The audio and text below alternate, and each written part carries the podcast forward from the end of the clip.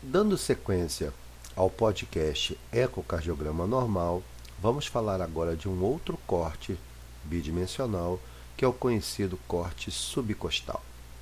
O corte subcostal ele é um corte de grande importância, principalmente na pesquisa de defeitos do septo interatrial. Esse corte apresenta um septo interatrial mais horizontalizado. Isso favorece a identificação através do mapeamento de fluxo em cores de uma comunicação interatrial. Observem que quando o meu septo interatrial se encontra horizontalizado, o meu fluxo será vertical. O fluxo da CIA se apresentando vertical, eu identifico com muito mais qualidade não somente o sinal espectral, mas também o sinal do mapeamento colorido, por questões de ângulo. Nós sabemos que quando o fluxo se direciona ao transdutor, eu tenho não somente uma melhor visualização do fluxo, mas eu identifico com maior acurácia as velocidades verdadeiras do jato. E se eu consigo identificar as velocidades verdadeiras do jato, eu consigo obter o gradiente dessa comunicação muito próximo do que é real. No corte subcostal, nós vamos avaliar o ato direito, o ato esquerdo, o VD e o VE. Importante nesse corte, com a imagem zoom, avaliar a espessura da parede livre do ventrículo direito. Lembrando que a parede livre do VD não deve ultrapassar um espessamento diastólico de 0,5 centímetros ou 5 milímetros. Nesse corte também, nós vamos identificar o diâmetro da veia cava inferior, drenando da câmara atrial direita, assim como a sua colapsabilidade durante a fase inspiratória. Nós sabemos que a veia cava inferior não deve ultrapassar um diâmetro de 2,1 centímetros.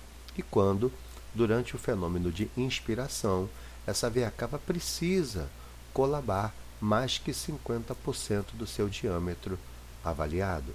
Se a pressão do ato direito aumentar, nós sabemos que a veia cava pode se apresentar maior e pode haver uma menor colapsabilidade inspiratória do nosso vaso. Lembrando que agora, pelas novas diretrizes, a pressão do ato esquerdo, do ato direito, desculpe, pode estar em torno de 3, 8 ou 15 milímetros de mercúrio. Tudo vai depender do tamanho da veia cava e da colapsabilidade inspiratória desse vaso. Outra coisa importante no corte subcostal é o estudo da função contrátil em pacientes que muitas vezes não podem virar de lado para você, por exemplo, um exame feito na UTI. Então, muitas vezes, o ecocardiografista treinado pode fazer as medidas de ventrículo esquerdo utilizando uma imagem subcostal. Lembrando que também no corte subcostal nós vamos observar a drenagem venosa na câmara atrial direita. Então é importante que eu avalie, como já foi falado, a minha veia cava inferior, mas eu também começo a identificar o fluxo da veia hepática. Observem que o Doppler de veia hepática ele vai sinalizar uma onda sistólica ampla, negativa, e uma onda diastólica com velocidades um pouco menores em relação à sistólica, e uma onda reversa pequena.